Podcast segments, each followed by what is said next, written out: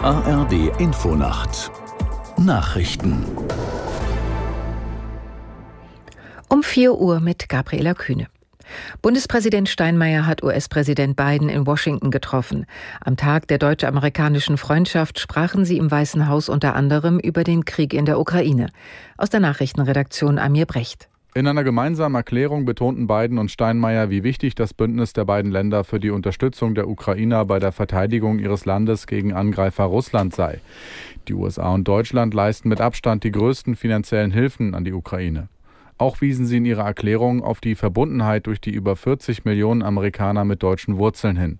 Denn der offizielle Anlass für Steinmeiers Besuch war der Tag der deutsch-amerikanischen Freundschaft. Es war ihr erstes Treffen überhaupt. Kurz vorher hatte sich der Bundespräsident schon mit CIA-Chef Burns getroffen. Polen und Ungarn haben beim EU-Gipfeltreffen im spanischen Granada eine geplante Erklärung zur Migrationspolitik verhindert. Sie sind nicht bereit, Asylbewerber aus besonders belasteten Ländern wie Italien oder Griechenland aufzunehmen oder Ausgleichszahlungen zu leisten. Kanzler Scholz betonte, die angestrebte EU-Asylrechtsreform könne aber nicht von einzelnen Regierungen gestoppt werden.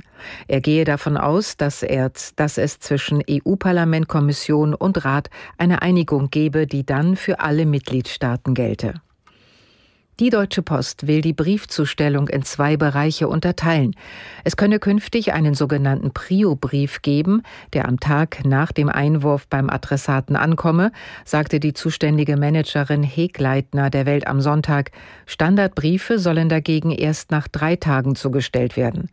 Der Preis für die schnelle Zustellung müsse dann aber höher liegen als das aktuelle Porto. Die Bundesnetzagentur hatte Anfang August den Antrag der Deutschen Post abgelehnt, das Briefporto im kommenden Jahr vorzeitig zu erhöhen.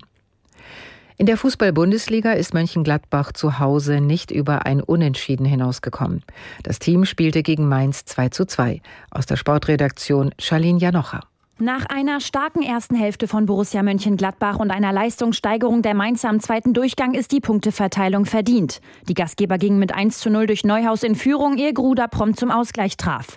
In der 75. Spielminute war es dann andersrum. Mainz traf durch Barkok, fieberte dem ersten Dreier der Saison entgegen, ehe Gladbach Skelly dafür sorgte, dass sich darauf noch weiter geduldet werden muss. In Liga 2 hat sich Kaiserslautern zumindest vorübergehend an die Tabellenspitze geschossen. Gegen Hannover 96 gewann die Mannschaft 3 zu 1. Fortuna Düsseldorf verlor im Parallelspiel wichtige Punkte im Kampf um die oberen Plätze. 1 zu 1 der Endstand gegen Osnabrück. Das waren die Nachrichten. Das Wetter in Deutschland. Am Tage vom Emsland bis nach Sachsen zeitweise regnerisch, weiter südwestlich freundlich, Höchstwerte 13 bis 25 Grad. Am Sonntag anfangs noch Schauer, später dann freundlicher 10 bis 26 Grad. Die Zeit, es ist 4.03 Uhr.